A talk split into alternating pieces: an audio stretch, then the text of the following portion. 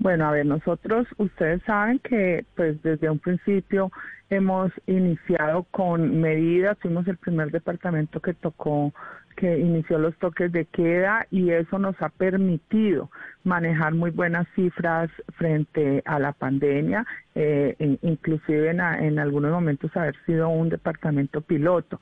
pero en estos momentos las cifras se nos dispararon, estábamos entre cuatro, una meseta entre 400 y 500 y hemos estado en los últimos días entre 800 y 900 casos. Lo que más nos alarma es las unidades de cuidados intensivos que están en un 90%, inclusive ya tenemos hospitales en, en Cali, lo que es Imbanaco, Valle de Lili, en el, en el departamental nos reportaron ayer que solo quedaban tres casos y aún más nos preocupa que ya hay 15 niños, 20, perdón, 25 niños y jóvenes con COVID, de los cuales 5 niños están en cuidados intensivos. Entonces, esto nos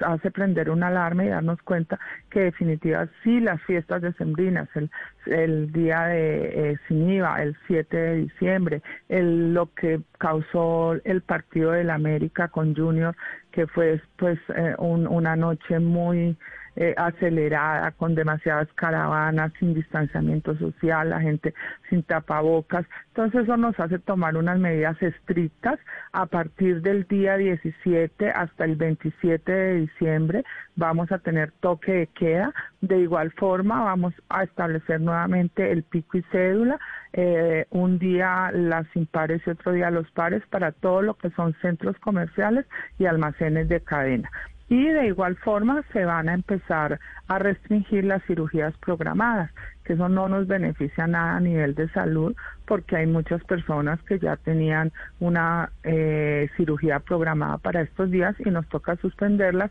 porque ya estamos aún, sabemos que con el 7 de diciembre y el día sin IVA se nos va a volver a incrementar este número de casos y sobre todo las unidades de cuidados intensivos que lo que en el Valle